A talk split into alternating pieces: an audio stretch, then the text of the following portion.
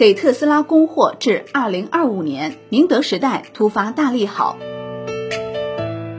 二十八号晚间，宁德时代发布公告，公告显示，二零二零年二月，宁德时代与特斯拉签订了 Production Pricing Agreement China。公司拟于二零二零年七月至二零二二年六月期间向特斯拉供应锂离子动力电池产品。宁德时代在公告中称，公司将根据协议履行情况，在相关年度确认收入，预计对公司相关年度的经营业绩产生积极影响。协议的履行不会对公司的业务独立性构成不利影响，公司不会因此对客户形成重大依赖。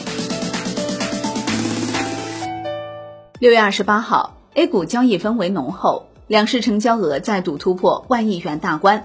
宁德时代平盘开盘，开盘后在一笔大额卖单下，公司股价出现小幅下挫，但之后开始出现反弹，公司股价不断走高。早盘阶段，宁德时代涨超百分之五，公司股价触及五百零二点九八元每股的高点。午后开盘，宁德时代股价开始震荡下行，涨幅一度缩窄至百分之一点七六，但之后再度反弹。截至当天收盘，宁德时代最终报四百九十三点九元每股，收涨百分之三点七一，公司总市值达一点一五万亿元。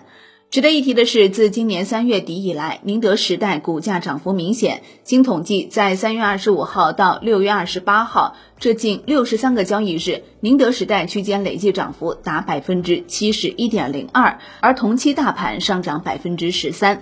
最新数据显示，宁德时代的股东户数高达十八万户。截至二十八号上午十一点半。福布斯富豪榜的实时榜单显示，宁德时代董事长曾毓群身价达到四百四十七亿美元，位列全球第三十位，这也是他首次进入榜单前三十名。而本次供货框架协议的签署，可以视为特斯拉与宁德时代进一步延续和深化双方之间合作关系。宁德时代表示，协议的签订表示特斯拉对公司动力电池的产品质量和生产能力的进一步认可，有助于强化公司与特斯拉之间长期稳定的合作关系。公司将根据协议履行情况，在相关年度确认收入，预计对公司相关年度的经营业绩产生积极影响。不过，公司也提示风险称，本次签署的协议为供货框架性协议，最终供货情况特斯拉将通过订单方式确定。因此，协议签订对公司未来经营业绩的影响，需视后续特斯拉的具体订单情况而定，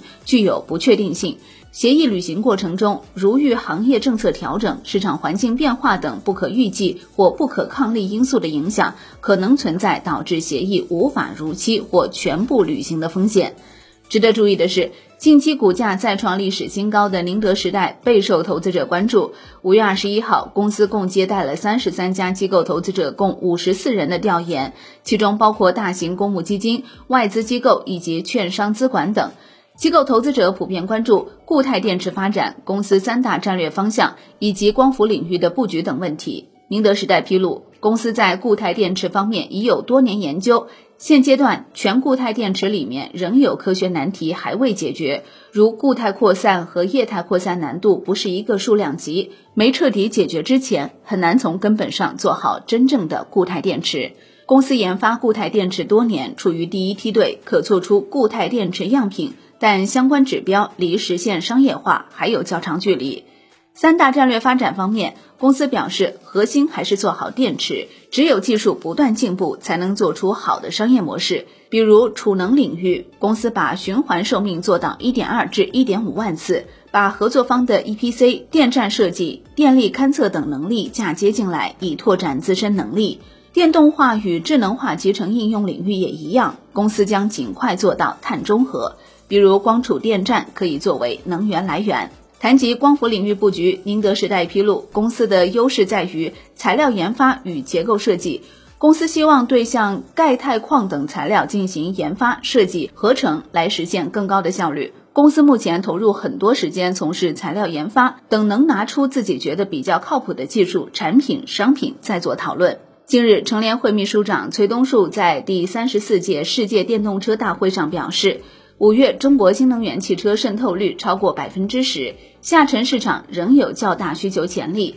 在海外市场方面，美国政府每年将花五千亿美元采购零排放车辆，此外，欧洲碳排放趋紧也刺激电动汽车销量，这均会进一步拉升动力电池需求的增长。好的，以上内容由万德基金制作播出，感谢您的收听，也欢迎您关注转发哦。我是林欢，财经头条，我们再会。